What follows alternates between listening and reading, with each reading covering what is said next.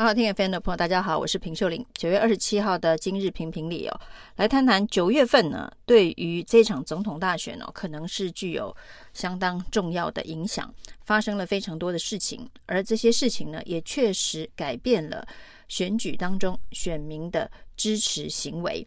那在九月份呢，看起来目前影响选选情最重要的因素哦，恐怕真的是。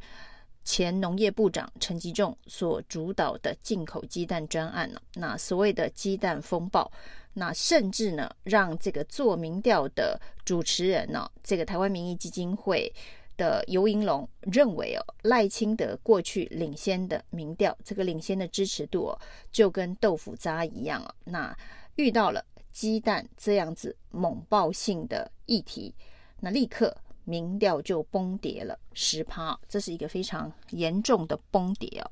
所以呢，之前呢，虽然游盈隆曾经看好赖清德在访美之后呢，支持度窜升到四十趴以上，达到四十三趴。他说这是一个历史关键的转折点呢。那任何一个这个候选人，在选前这么长的这个时间之前呢，民调支持度突破四成。那代表呢，他是笃定当选了。当时他还以历史性的关键时刻形容呢，八月份所做的这一份民调。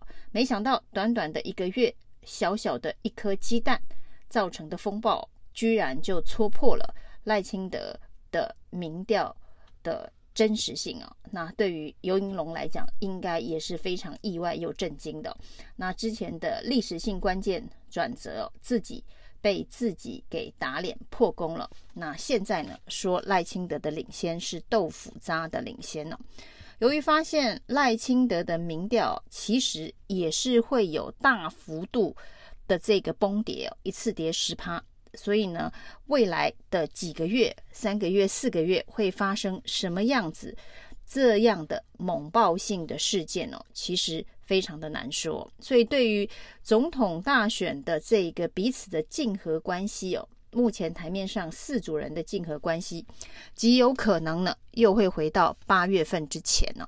那所谓的八月份之前，就是赖清德的民调还没有破四成哦，呃，离这个躺着选、躺着当选的这一条这个轻松线。还有一段距离的状态，就是回到了八月份之前哦，又出现了呃后续的追逐者有机会可能赶上赖清德的这个可能性哦。那所以呢，在这样子一个新的局势、新的局面出现之后哦，那各方的候选人可能会有不同的评估跟想法。那之前呢，这个赖清德遥遥领先，而且感觉是无可撼动。的时候，那最热的话题当然就是，既然没有办法单独超越赖清德，那这个所谓的蓝白合或是在野的整合就变得百分之百的必要。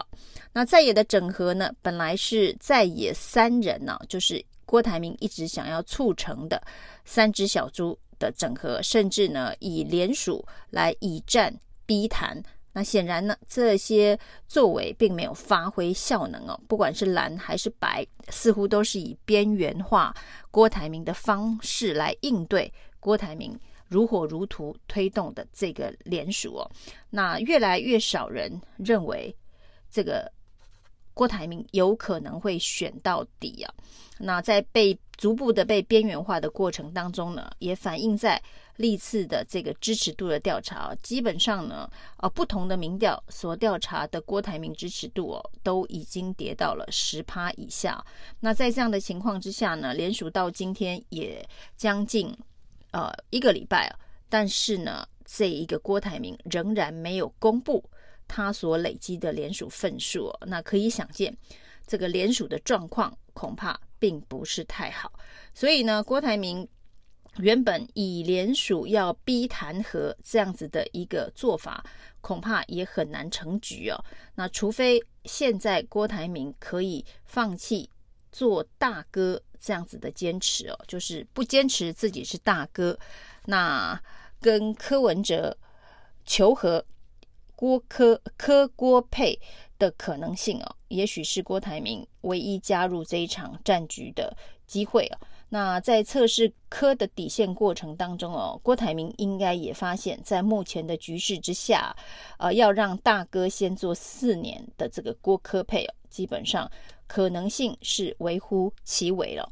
那另外一方面呢，蓝白既然都呃觉得边缘化郭台铭是目前最好的这个策略，那蓝白之间呢，是否出现整合契机哦？那这件事情呢，绝对也会因为。赖清德的民调并不是不可撼动，也有可能有猛爆性的崩跌这样子的状况发生，而重新出现改变呢。那在这个赖清德的民调出现猛爆性的崩跌之前呢，那其实呢，蓝白都非常积极的穿梭，希望能够促成整合。那包括了赵浩康也确认了。在九月十三号呢，跟韩国瑜碰面谈蓝白合的议题哦。那两个人有的共识是十月中会是很好的时间点，十月中之前就先让子弹飞一下。但是现在的子弹飞出了另外不同的弯道，那会发生什么样子的化学变化？非常值得后续的观察。那这个子弹飞来飞去最大的弯道是发现。赖清德的民调是有可能一次崩跌十趴的。那在这样的状况之下，这个蓝非常积极的要进行蓝白整合，但是呢，也非常的明确的抛出哦。侯友谊绝对不可能当副手，不管是金普聪，不管是赵少康哦，都提到侯友谊是绝对不可能当副手。所以呢，蓝白合对国民党来讲就只有一个可能性啊，就是侯柯配。所以也就传出了柯文哲下令，在国民党有这样子的一个前提的状况之下呢，停止跟蓝军的所有的接触。那当然，这样的消息还需要进一步的。查证哦，那既然这一个柯侯配不在国民党的规划选项当中哦，那柯文哲会不会因为这样而思考柯郭配的可能性啊？那这当然柯郭配的可能性是这个郭台铭这位大哥需要先放弃大哥先做四年的幻想哦。那赵少康除了跟韩国瑜，呃，有默契，希望十月中开始，呃，处理蓝白合的议题哦。那他也提到，呃，如果能够让韩国瑜列不分区第一名的话，这个蓝军马上就会先多一百万票。那如果呢，国民党又要抢攻不分区的一百万票，那又要让柯文哲。做侯友宜的副手，那这把两个不可能的任务、利益互相冲突的任务绑在一起哦。那赵少康或者是韩国瑜想要搓的柯侯配啊，那恐怕又是另外一个困难重重的任务哦。那当要这一个侯柯配啊，就是侯当正、柯当副这样子成局，是国民党唯一。的可能性组合，又希望韩国瑜担任不分区第一名，抢攻一百万的选票。那对于柯文哲来讲哦，那总统的这个门票放弃了，而不分区哦，就是政党席次也有可能会因此被国民党挤压。那所谓的这个八到十席，甚至十二席可能性的这个政党立委。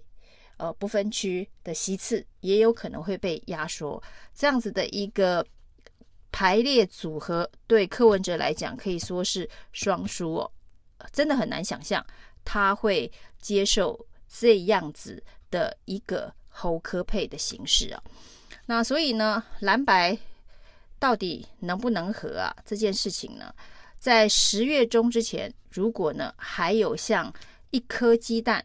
这样子的一个子弹乱飞的话哦，那赖清德的豆腐渣民调会往下再继续崩跌的话，那所谓的这个第二名哦，到底是谁？这真正的第二名跟赖清德的差距是不是也会拉近到这一个有效可能领先的范围内哦？这个时候，所谓的选民自动弃保就会出现了。那只是说，这个具有公信力的有效第二名民调到底呃如何出现，而会不会是这个各家民调的共识啊？那就会决定这场选举最后微妙的化学变化。以上今天的评评理，谢谢收听。